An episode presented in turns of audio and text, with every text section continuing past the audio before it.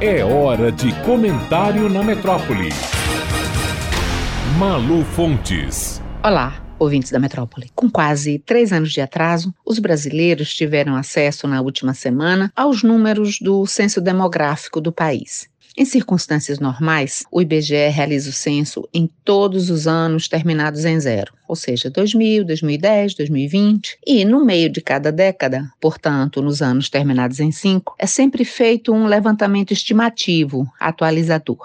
Os números do censo são uma fotografia, uma tradução de quem é, do que é e de como está o país. E somente com esses dados é possível estabelecer quais devem ser as políticas públicas e, automaticamente, a quantidade de recursos públicos necessários para garantir o funcionamento adequado e de quais setores e serviços no Estado. Há muito mais crianças pequenas do que havia no censo anterior, ou há muito mais velhos? Somente o censo vai apontar aos gestores públicos quantas escolas infantis ou creches e onde, em que regiões e em quais cidades devem ser abertas. Ou então, se houver mais população envelhecida, quais, quantos e onde devem ser serviços médicos e sociais voltados para idosos. É assim que funciona.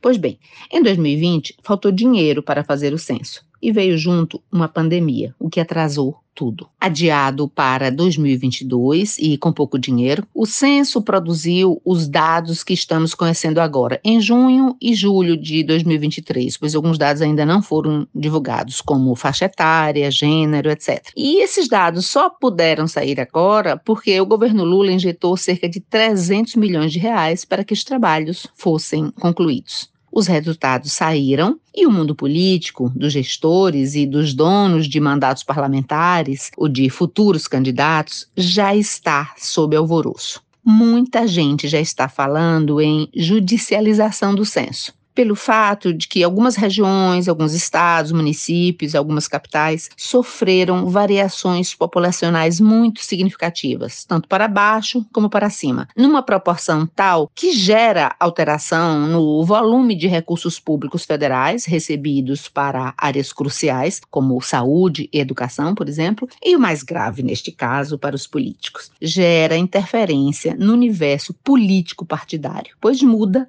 a quantidade de deputados federais, estaduais e dos vereadores nas cidades. Nesse cenário, a situação de Salvador não é muito confortável, sob a perspectiva do recebimento de recursos públicos. E na Bahia, caso não haja erro nos números, pode haver redução na quantidade de deputados federais e de estaduais. Entre as capitais, Salvador teve uma queda de população em relação às projeções feitas bastante significativa. No censo de 2010, Salvador era a terceira maior capital do país. Agora, no censo de 2022, divulgado há uma semana, a capital da Bahia aparece em quinto lugar, atrás de São Paulo, Rio de Janeiro, Brasília e Fortaleza, deixando assim, inclusive, de ser a mais populosa do Nordeste. Com os números do censo mexendo diretamente nos caixas das prefeituras e no número de mandatos parlamentares, a gritaria com certeza vai começar.